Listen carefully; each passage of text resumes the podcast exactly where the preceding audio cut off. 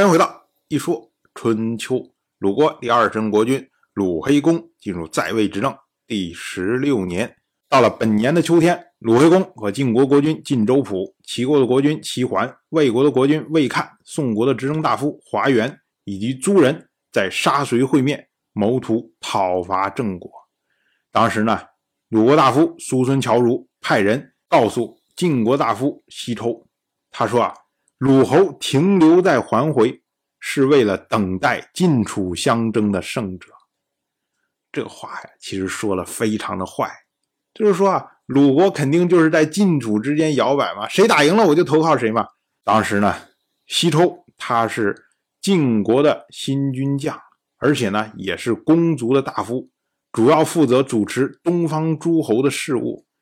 他从书生乔如这边拿到了贿赂。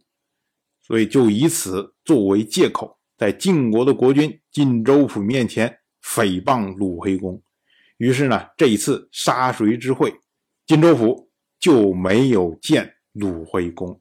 那这一下呢，晋鲁之间的关系就开始变得微妙了。在这次杀谁之会上面，还有个小插曲，就是曹国人来向晋国请命。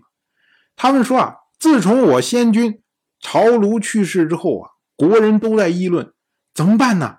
忧患还没有消弭呀。接着呢，您晋国又讨伐了我寡君曹复初，结果让镇抚曹国的公子曹新石流亡，这是要消灭曹国啊？难道是先君曹鲁有罪吗？如果他有罪的话，您又怎么让他列席诸侯的盟会啊？您。晋州府不失德行，所以呢，能做诸侯的霸主，怎么独独对我们曹国有所偏差？仅以此私下向您报告。我们要说啊，在三年以前，当时呢，晋国召集诸侯，然后呢讨伐秦国，那么曹国的先君曹庐跟随一起讨伐，结果在军中去世。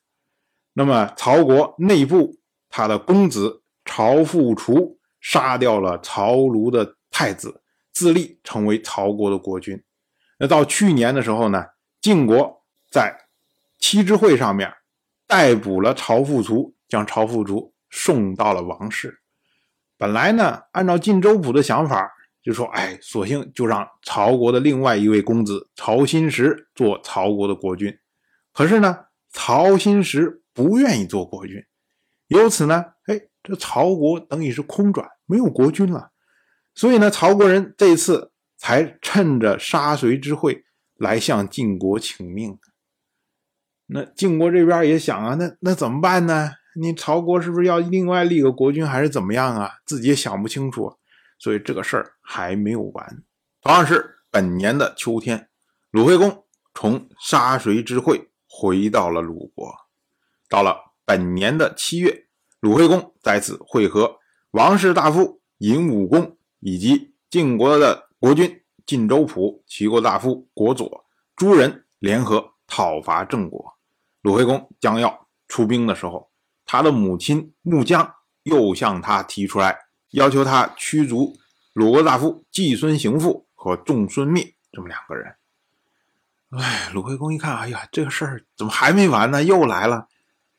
于是呢，他再一次在宫宫设置戒备，然后呢才启程。而这一下呢，哎，鲁国又比其他的国家晚。那么其他的国家呢，当时已经在郑国的西边会师，而且呢驻扎在那儿。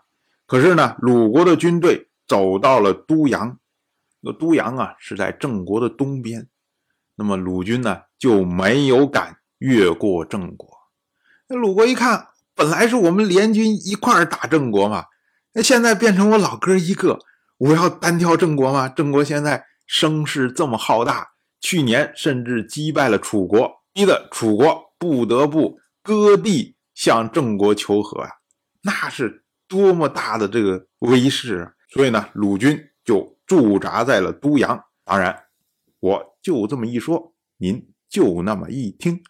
感谢您的耐心陪伴。如果您对《一说春秋》这个节目感兴趣的话，请在微信中搜索公众号“一说春秋”，关注我。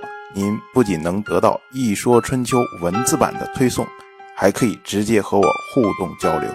我在那里等待您的真知灼见。